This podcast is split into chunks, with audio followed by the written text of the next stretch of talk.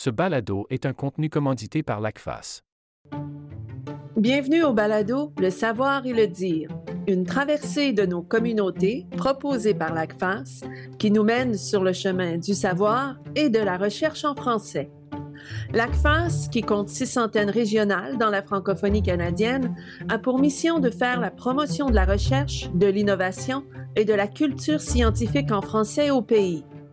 Je m'appelle Mélanie Tremblay et je serai votre guide dans cette traversée scientifique pan-canadienne. Parce que le savoir et le dire, c'est la promesse de la vitalité de notre culture scientifique. Dans cet épisode, nous nous arrêtons en Alberta, où nous discuterons de l'importance de reconnecter avec ses racines francophones. Mais pour bien commencer cette visite guidée, nous avons demandé à Marc Poirier, notre compteur en résidence, de nous raconter l'histoire accélérée du campus Saint-Jean. Petite équation pour vous. Enseignement postsecondaire plus français plus Alberta égale campus Saint-Jean. Pas vraiment besoin d'une introduction pour cette institution fondée en 1908. C'était alors un préséminaire. Que de chemin parcouru depuis. Mais ces dernières années, le chemin est rempli de nids de poules un ou deux coups de poing avec trois vagues de compression depuis 2019, une perte de 20 de ses cours et un avenir encore incertain. Un peu amoché, mais loin d'être chaos. Et maintenant, les réalisations. L'institution réussit à maintenir sa tête et même ses épaules au-dessus de l'eau. Le campus compte une dizaine de programmes de baccalauréat, surtout en éducation et en sciences, deux programmes de maîtrise et trois programmes de niveau collégial. Mais attendez, ce n'est pas tout. Saint-Jean a la recherche tatouée dans son ADN avec des instituts et des centres de recherche qui s'intéressent à une panoplie de sujets. Francophonie en milieu minoritaire, culture, santé, immigration, éducation et patrimoine francophone de l'Ouest canadien. Et pour encadrer tout ça, une entité administrative dont l'acronyme est IMELDA. Diagnostic, on est loin des soins palliatifs. Mais on le sait, au sein des institutions francophones du savoir en situation minoritaire, rien n'est jamais gagné. Le verre du campus Saint-Jean va-t-il continuer à se remplir ou bien se vider? On se croise les doigts et on se retrousse les manches. Ici Marc Poirier pour le balado, le savoir et le dire. Pour l'épisode d'aujourd'hui, nous accueillons trois chercheurs qui se sont impliqués activement dans la transmission des savoirs dans la francophonie canadienne. Autour de la table, nous accueillons Gracien Allaire, qui a mené une carrière prolifique en tant que chercheur et professeur en histoire, qu'il a débuté en Alberta. Il a cofondé les sections régionales de l'ACFAS Alberta et de l'ACFAS Sudbury, qu'il a aussi présidé. Toujours très engagé auprès de l'ACFAS, il en est devenu membre émérite en 2020.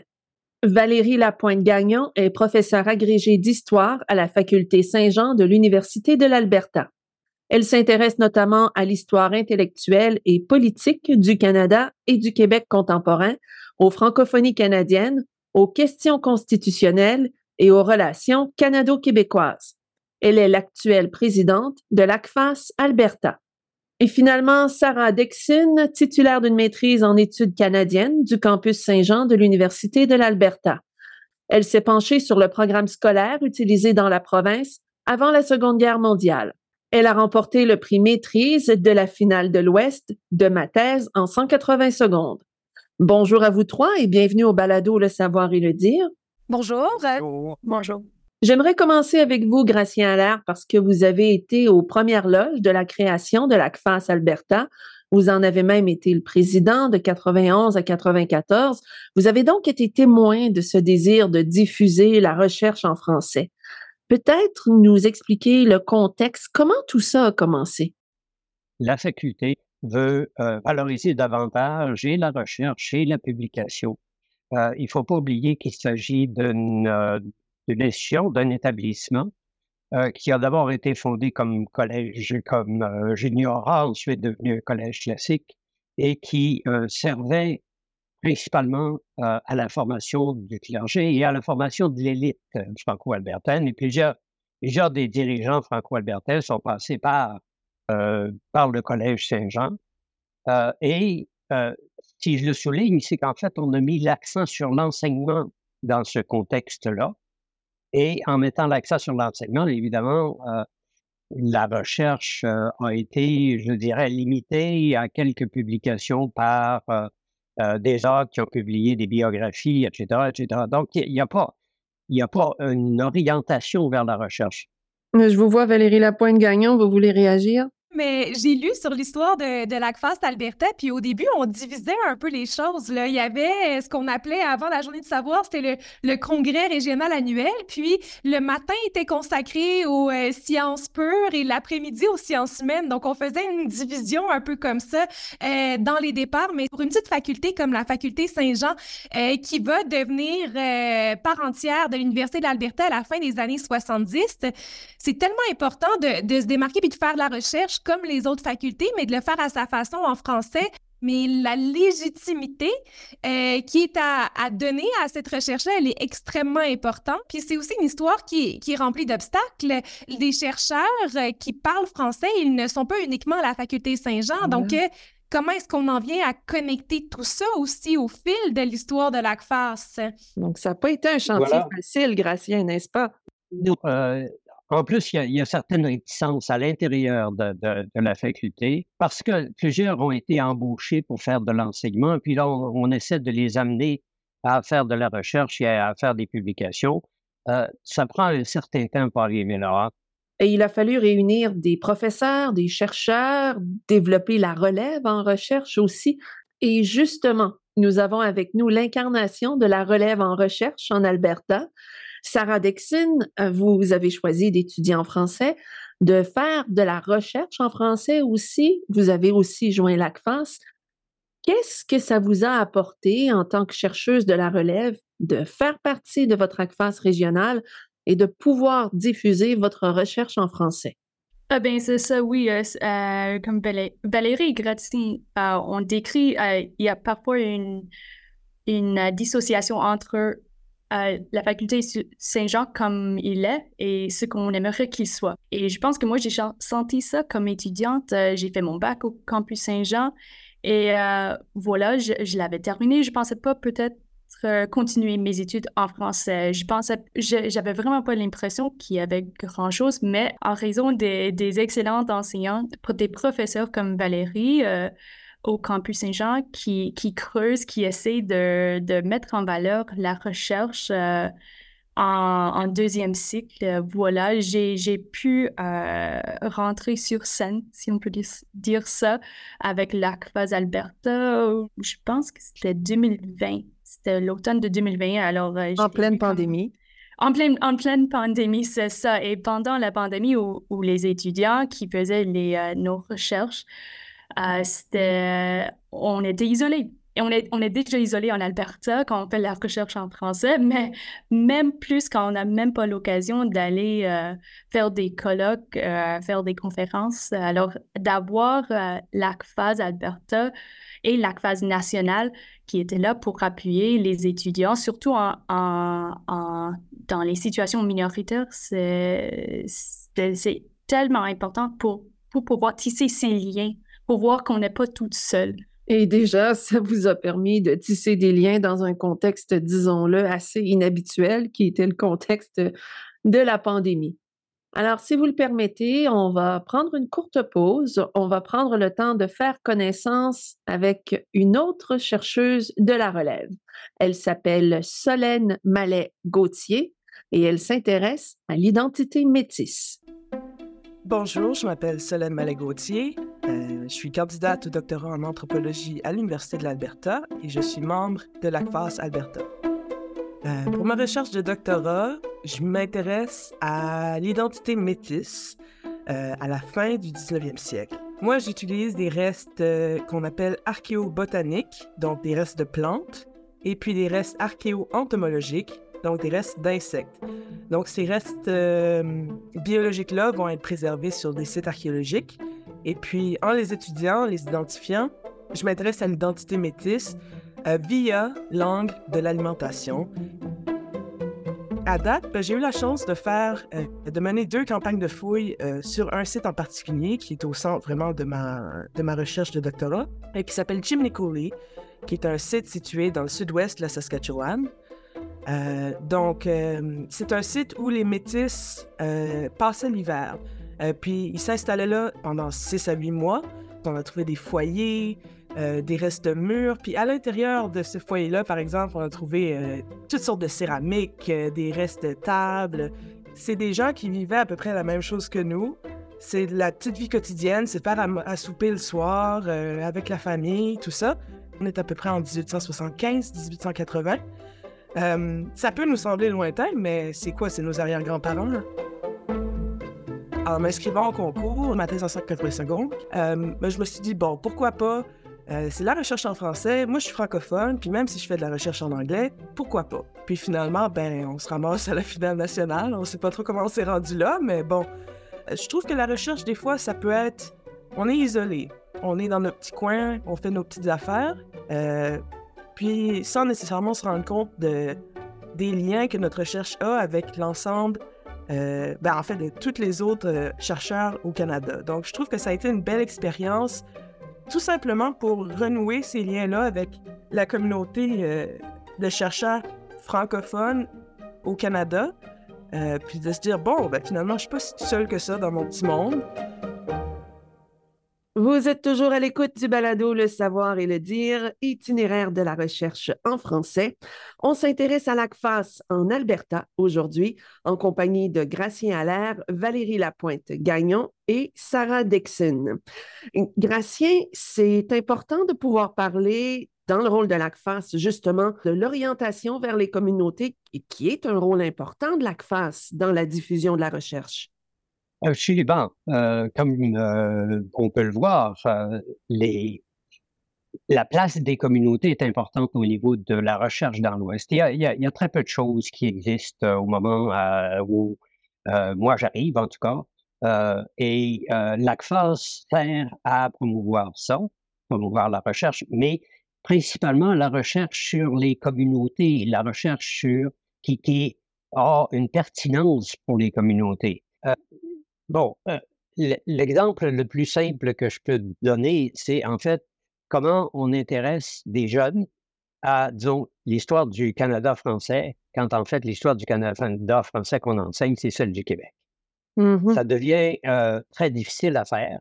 Donc, il, fallait réussir à amener une connaissance autre que la connaissance oublatesque euh, dans, le, euh, dans le giron, si on veut, de la faculté, dans, la giron, dans le giron des institutions francophones universitaires de l'Ouest. Et ça, c'est, euh, comment dire, ça, s'est produit. Il a, fallu du temps pour y arriver, mais ce contexte-là, il est extrêmement important pour, la, pour l'ACFAS. Il est extrêmement important pour le rôle de l'ACFAS au niveau de, du développement de la recherche et de l'esprit de recherche on est dans un contexte où l'assimilation, elle est partout. Donc, euh, la francophonie, elle est cachée. Il y a plusieurs francophones euh, qui ont adopté l'anglais. Euh, il y en a plusieurs qui ont perdu leur langue. Hein. Il y a des générations qui ont perdu le français tellement c'était dévalorisé sur la scène politique. c'était dévalorisé aussi dans les liens sociaux. L'éducation en français n'était pas permise, elle était clandestine. Donc, il faut écrire cette histoire-là qui a été complètement effacée, même si on sait que l'aspect français, il est essentiel dans l'histoire même de, de la création des territoires du Nord-Ouest qui vont précéder euh, l'existence de l'Alberta. Euh, le français, il est partout dans le nom des lieux, dans la toponymie, mais on a effacé tout ça. Et on l'a effacé dans le milieu de l'éducation. Donc, euh, euh, jusqu'à la fin des années 80, au milieu des années 80, fin des années 80, il n'y a pas d'école primaire, secondaire uniquement en français. Euh, ça se fait dans les écoles d'immersion. Donc, il faut reconnecter avec le français, il faut créer des ressources en français, il faut écrire cette histoire. Et c'est beaucoup à faire pour un très petit groupe de chercheurs. Mais la phase va créer l'espace pour le faire. Et, on en a des exemples probants encore aujourd'hui. Euh, j'ai une étudiante qui, qui sa, famille vient de euh, le petit village de Plamondon, euh, originellement francophone et métisse. Et elle avait, elle, dans ses archives familiales, plusieurs documents sur l'histoire de sa famille. C'est une histoire qui est assez typique. Hein? Une famille qui est partie de la vallée du Saint-Laurent pour aller s'installer aux États-Unis. À Mané, le fils arrive avec euh, des images des, de l'Ouest canadien, une volonté de découvrir l'Ouest. Donc, on décide de quitter les États-Unis. La famille est installée au Michigan pour partir vivre le rêve de l'Ouest, un rêve qui était vanté par les communautés religieuses. Cette idée-là aussi partagée par des gens comme euh, Bourassa, qu'on voulait fonder un Canada français qui allait s'étendre euh, d'est en ouest. On y croit véritablement. Et c'est dans ce sillage-là que la petite ville, le petit village de Plamondon est fondé. Et euh, la famille de mon étudiante va parler français, mais avec le temps, le français va se perdre. Et elle, elle est la première génération à reconnecter avec cette langue-là et donc à pouvoir utiliser le plein potentiel de ses archives familiales qui sont bilingues à la fois en anglais et en français. Et en 2018, elle va présenter aux Journées du savoir à la CFAS Alberta, une communication sur son aïeul, Delamène Chevigny, une fondatrice de Plamondon, qui a 12 ans enseignait à la petite communauté, euh, qui va se marier avec euh, Albert euh, Chevigny, justement fondé un magasin général, être une pionnière assez exceptionnelle et elle va pouvoir raconter cette histoire-là en français à la communauté et aussi devant sa famille, devant ses parents, mais ses parents ne la comprennent pas ses parents ne parlent plus français. Avec cette étudiante, Kirsty McDonald, euh, j'ai pu écrire euh, une nouvelle historique dans un collectif chez Septentrion euh, sur la fondation de Plamondon. Donc là, on parle de diffusion et elle a lu cette nouvelle-là à son arrière-grand-mère avant qu'elle décède, qui, elle, comprenait le français, avec qui elle pouvait communiquer en français. Donc, on voit comment le français a sauté des générations. Puis on voit comment cette diffusion-là, cette création-là aide à, créer des ressources, mais aussi on passe de l'intime jusqu'au très politique aussi, le retour de la langue, la revendication du français. Sarah, vous vouliez réagir? Oui, ben j'ajouterais aussi comme euh, Kirsty, c'est une histoire qui, qui, me touche parce que j'ai eu le même effet dans ma propre famille. Ma famille maternelle, c'est des francophones. La première langue de ma mère, c'est le français, mais elle a perdu parce, parce que sa famille a quitté euh, le village de, de Légal à quand elle avait 6-7 ans. Alors, j'ai grandi avec le français, mais seulement dans le domaine de l'école, dans les écoles d'immersion. Alors, je pense qu'il y a beaucoup de, comme Valérie dit, il y a des générations où on a sauté, on a perdu notre connexion avec la francophonie. Alors, quand moi, j'ai commencé au campus Saint-Jean, moi, je ne m'identifiais pas du tout comme francophone.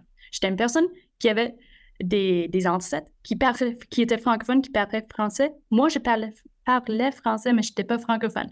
Et euh, je pense que le rôle que joue euh, l'ACFAS Alberta et vraiment toute la communauté du campus Saint-Jean, c'est aussi de renouer ces liens euh, identitaires pour, pour les jeunes franco-albertains. Et vous l'avez étudié aussi dans les manuels scolaires, Sarah, si je ne me trompe pas, pour voir un peu la présence de l'albertain ou du francophone dans les manuels scolaires aussi euh, au début du 20e siècle, si je ne m'abuse. C'est ça, oui. Euh, pour ma maîtrise, j'ai fait une, étude sur les manuels d'études sociales utilisés en Alberta. Euh, bien sûr, c'était seulement des manuels approuvés par le gouvernement qui étaient nécessairement en anglais à l'époque. mais c'est intéressant de voir les, les, stéréotypes qui se font au sujet de ce qui est une personne qui parle français et ce qui est un Albertain. Un Albertain, à l'époque, dans ses manuels, euh, n'était pas une personne qui parlait français, c'était une personne qui parlait l'anglais. Euh, et les Français, il y avait certains stéréotypes, euh, surtout associés avec les, les, francophones du Québec, mais on les voyait comme des personnes moins intelligentes, entre autres. Eh bien, vous montrez bien à quel point c'est important de retourner dans notre histoire pour mieux se connaître, mieux se comprendre aussi. On va prendre une pause. Dans un instant, j'aimerais qu'on parle de collaboration parce qu'il s'en fait notamment en Colombie-Britannique. Et justement, notre compteur en résidence, Marc Poirier, nous fait découvrir l'éducation en français dans cette province. Question quiz nommée la dernière province canadienne à offrir des programmes d'enseignement supérieur en français. Un indice, ne cherchez pas dans l'Est. C'est la Colombie-Britannique qui est la dernière née dans ce domaine, et encore, ce qui est particulier, c'est que ce sont deux universités anglophones qui ont pris le bâton du pèlerin dans la première décennie de notre siècle. L'une d'elles, c'est l'Université de la Colombie-Britannique, UBC pour les intimes, qui a créé un centre de la francophonie. Fait intéressant, son mandat ne se limite pas à promouvoir la langue française sur le campus, mais aussi dans la communauté, afin, et je cite, de célébrer la francophonie d'ici et d'ailleurs. Côté académique, des programmes de mineurs ou de majeurs en français sont disponibles, de même qu'un baccalauréat en littérature et culture française. L'autre établissement qui a brisé le mur des deux solitudes est l'Université Simon Fraser. Dès 2004, avec l'aide de fonds fédéraux et provinciaux, elle met sur pied une véritable structure universitaire de langue française avec la création du Bureau des affaires francophones et francophiles, le BAF. Le BAF développe et coordonne des programmes et des cours en français, et ça marche. Chaque année, on compte jusqu'à 25 nouveaux étudiants qui ont le choix entre des programmes de baccalauréat, de maîtrise et même un doctorat. Ici Marc Poirier pour le balado, le savoir et le dire. Vous aimez cet échange avec des scientifiques de votre province? Poursuivez votre traversée sonore et partez à la découverte des perspectives pan-canadiennes qui font vivre les savoirs francophones partout au pays. La suite de l'aventure sur acfas.ca. Alors, on vient tout juste de parler de la Colombie-Britannique. Si je comprends bien, Valérie Lapointe-Gagnon, il y a des affinités déjà qui existent entre l'Alberta, des affinités naturelles entre l'Alberta et la Colombie-Britannique, entre les chercheurs. Expliquez-nous comment ça se passe justement. Euh, oui, ben ça s'est amplifié euh, ces collaborations-là avec euh, MT 180, ma thèse en 180 secondes, donc qui est un phénomène planétaire. mais on a aussi notre version à nous avec l'ACFAS Alberta en collaboration avec euh, les universités en Colombie-Britannique, surtout Simon Fraser, euh, le bureau des affaires francophones de Simon Fraser, qui fait un excellent travail euh, pour la diffusion de la recherche en français, l'appui à la relève aussi également. et en 2020, on a eu un épisode, c'est ça, un peu triste avec la pandémie. On a dû annuler ma thèse en 180 secondes en Alberta et on a redémarré ça en ligne en 2021, ce qui a permis cette collaboration-là, puis la, la rendre beaucoup plus fluide parce qu'on n'avait pas besoin de se déplacer. Donc, on a fait une édition euh, entièrement en ligne et là, il y a eu euh, des dizaines de participants de la maîtrise et du doctorat pour présenter leur thèse dans ce format-là très, très compact en 180 mm-hmm. secondes. Et euh, ça crée un, un, gros engouement parce que le public était vraiment intéressé de voir tous ces sujets. On passe, c'est ça, des, des, sciences pures à la littérature, au sujet de santé communautaire. vraiment, ça va dans toutes les directions. Sarah, a pu participer. Sarah a même euh, gagné euh, son édition euh, au, à la maîtrise. Et, donc, c'est devenu un gros, un gros événement rassembleur entre la Colombie-Britannique et l'Alberta. On vit des réalités communes. Hein. La recherche en mm-hmm. français, elle est cachée, elle est souvent aussi dévalorisée. on va dire, mais ben, la, la vraie recherche, celle qui est diffusée largement, c'est en anglais. Mais c'est tellement faux parce que quand on fait de la recherche en anglais, on va vers des sujets qui sont plus larges, on connecte moins avec les sujets communautaires et ça, ça a été euh, démontré par la recherche. La recherche dans sa langue, euh, ça reste, ça reste essentiel. Puis, puis ça a ce rôle-là de valoriser. Ces collaborations-là euh, mm-hmm. servent à cette valorisation. Mm.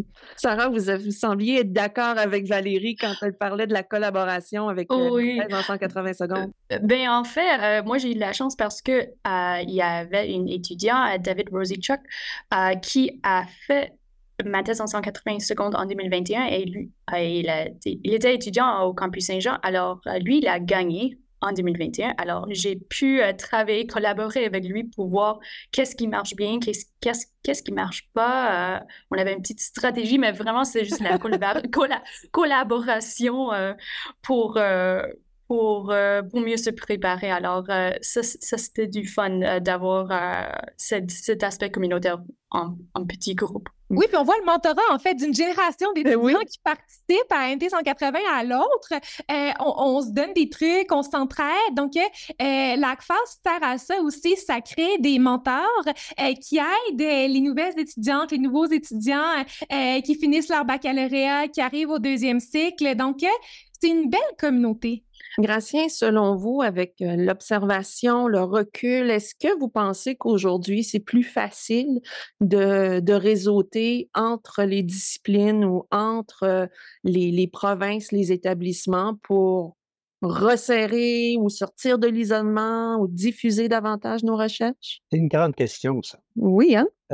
parce que je pense que si tu as plusieurs niveaux, ce que Valérie et puis Sarah ont indiqué, en fait, c'est c'est une relation plus étroite avec la Colombie-Britannique. Euh, dans mon temps, euh, qui, euh, euh, la, la relation était davantage avec Saint-Boniface et avec euh, Gina, de même que Saskatoon. Ça a été facile, en fait, d'établir le CEFCO et puis de le rendre itinérant. Euh, ça a été impossible d'établir une euh, structure euh, commune euh, pour toutes sortes de raisons. Mais euh, l'élaboration en ce moment-là, elle est entre, elle est principalement avec l'Ouest. La collaboration avec euh, les autres entités, euh, les autres communautés francophones du Canada se faisait euh, par le congrès annuel de l'ACFAS, où on avait justement un colloque du regroupement de la recherche sur la francophonie canadienne. Euh, les- le financement était plus facile euh, jusque dans les a- des- milieu des années 80, au moment où euh, le financement du gouvernement fédéral est devenu beaucoup plus ténu. Et du côté des, co- des, des, des associations euh, francophones que le secrétariat d'État avait con- contribué à mettre sur pied.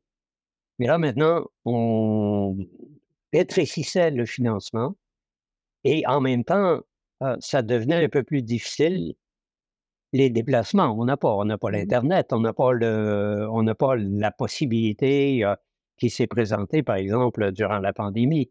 Euh, donc, il faut se déplacer, il faut se rendre à Ottawa, il faut se rendre à Montréal, il faut se rendre euh, à Terre-Neuve. C'est grand le Canada?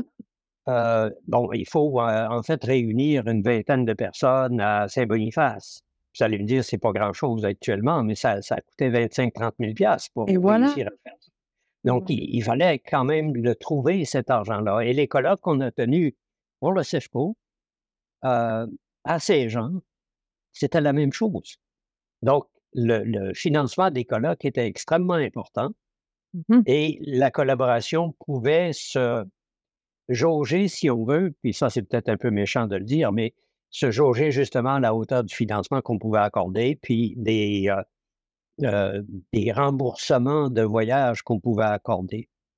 Mais euh, ceci étant dit, la collaboration entre les, les- trois, les quatre établissements de l'Ouest dans les années 70, fin des années 70, dans les années 80-90, la collaboration était excellente. C'était une façon, euh, c'était une relation très étroite entre les chercheurs sur la francophonie canadienne principalement. Je, trouve absolument extraordinaire que la petite graine qu'on a semée au milieu des années 80 soit en train de donner ce genre de résultats-là. Euh, c'est absolument fantastique. Vous avez raison, c'est effectivement fantastique de voir à quel point ça fonctionne, à quel point vous êtes impliqué, à quel point vous valorisez la recherche et que vous êtes des ambassadeurs aussi de la recherche en français et des travaux de l'ACFAS. Merci énormément à vous trois d'avoir pris le temps de participer au balado Le savoir et le dire. Merci de votre invitation. Merci, ça fait très plaisir. Merci. Voilà ce qui conclut cet épisode du balado Le savoir et le dire. Merci à nos invités, Gracien Allaire, Valérie Lapointe-Gagnon, Sarah Dixon et Solène Mallet-Gauthier. Le savoir et le dire est une idée originale de l'ACFAS. À la recherche, Raphaël Pelletier et Rebecca Lazarenko. Coordination, Audrey-Maude Falardeau. Compteur en résidence, Marc Poirier. Animation, Mélanie Tremblay pour Réseau.presse. Musique, Downing Sprite et Skeptical de Lincoln Davis. Le savoir et le dire est un contenu commandité et produit par l'ACFAS. Pour écouter tous les épisodes, visitez acfas.ca.